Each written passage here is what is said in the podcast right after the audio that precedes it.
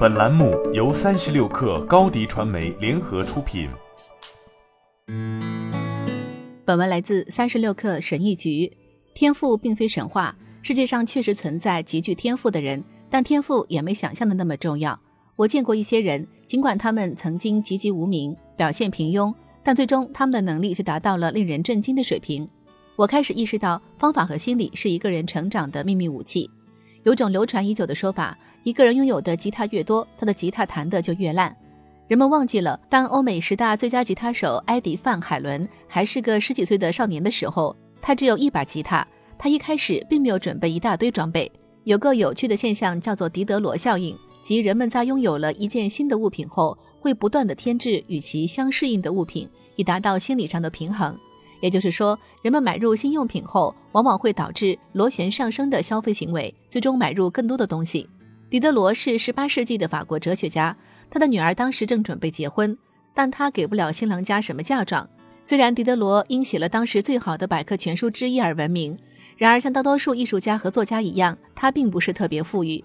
在俄国的叶卡捷琳娜大帝听说了他的困境，决定帮助他。他以很高的价格买下了狄德罗的私人图书馆。对狄德罗来说，这是一大笔钱。在狄德罗给了女儿的嫁妆后，还有一大笔钱。于是他决定给自己买一件他一直想要的漂亮的猩红色长袍，但这次购买决策适得其反了。当狄德罗穿着这件新长袍走进他的家时，他发现自己所有的东西都突然失去了光泽。狄德罗以前的东西没有一件配得上他的长袍。他开始升级他的灯、桌子和沙发，把他的草椅换成了一把摩洛哥皮革制成的扶手椅。他最终开始憎恨一切。他说：“我是旧袍子绝对的主人，但却是新袍子的奴隶。”狄德罗称这件袍子为他的新红色入侵者，给他的生活制造了数不清的麻烦。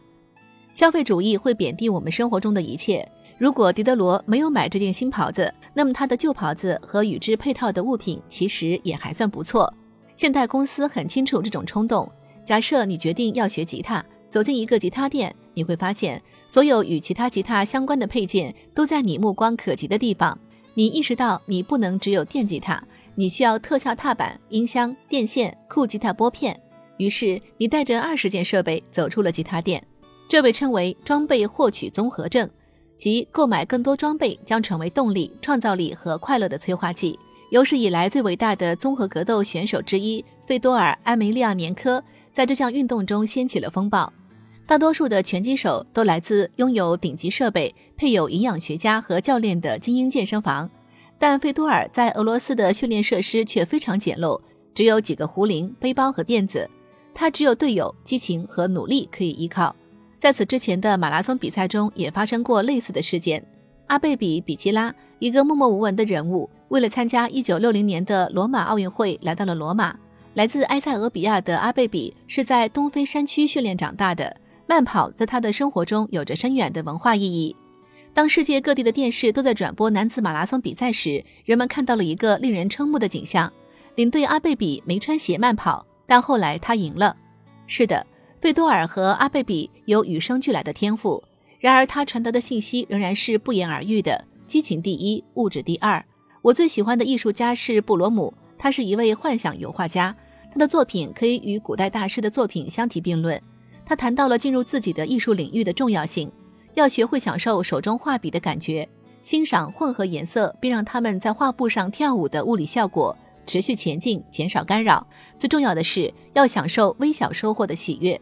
你可能在刚开始的几周就放弃一项新爱好，从开始到放弃并不会经历很长一段时间，这就是你的危险区。让自己进入状态的一个技巧是购买一些有用的经验，而不是准备一大堆装备。要从小事做起，探索你正在做的事情的原理和机制，在解决问题和庆祝小的胜利的过程中，逐渐变得卓越。好了，本期节目就是这样，下期节目我们不见不散。品牌蓝 V 想涨粉就找高迪传媒，微信搜索高迪传媒，开启链接吧。